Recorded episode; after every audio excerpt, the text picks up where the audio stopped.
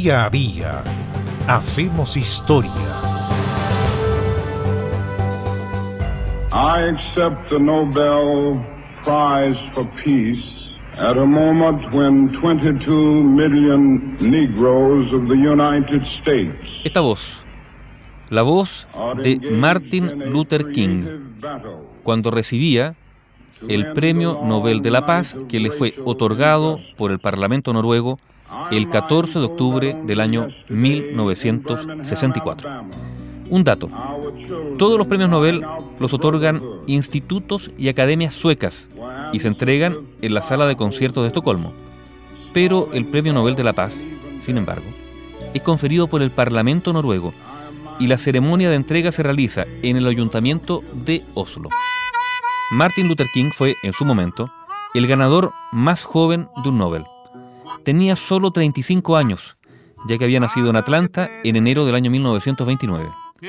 Nació como Michael Luther King Jr., pero en un viaje a Europa, que realizó la familia en el año 1934, decidieron, durante una visita a Alemania, cambiar los nombres por Martin Luther, en honor del líder protestante Martín Lutero. Martin Luther King estudió teología en la Universidad de Boston. Se convirtió en pastor baptista y en el año 1954 se hizo cargo de una iglesia en la ciudad de Montgomery, en Alabama. Muy pronto dio muestras de su carisma y también de su firme decisión de luchar por la defensa de los derechos civiles.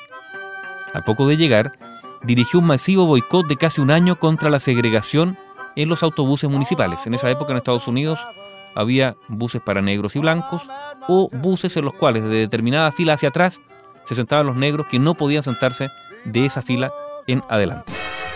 La fama de Martin Luther King se extendió rápidamente por todo el país y enseguida asumió la dirección de un movimiento pacifista denominado Conferencia de Líderes Cristianos del Sur.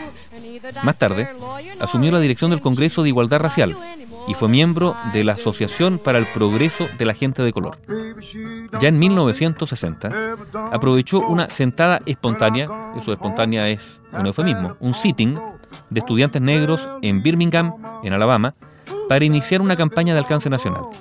Fue encarcelado, pero luego liberado por la intercesión del entonces candidato a la presidencia, John Kennedy. Logró, sin embargo, igualdad de acceso para los negros, a las bibliotecas, los comedores y los estacionamientos. El momento culminante de la carrera de Martin Luther King se produjo en el año 1963, cuando encabezó una marcha de más de 250.000 personas en Washington, ante las cuales pronunció su famoso discurso Yo tengo un sueño, I have a dream. This nation will rise up, live out the true meaning of its creed. We hold these truths to be self-evident that all men are created equal. Fue el 14 de octubre del año 1964 cuando a Martin Luther King se le otorgó el Premio Nobel de la Paz, un galardón que recibió el 10 de diciembre de ese año. Sin embargo, su lucha tuvo un final trágico.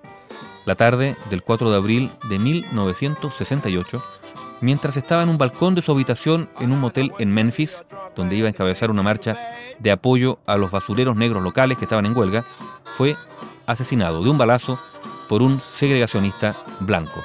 Martin Luther King, a quien se le otorgó el Premio Nobel de la Paz el 14 de octubre de 1964. Bio Bio, la radio con memoria.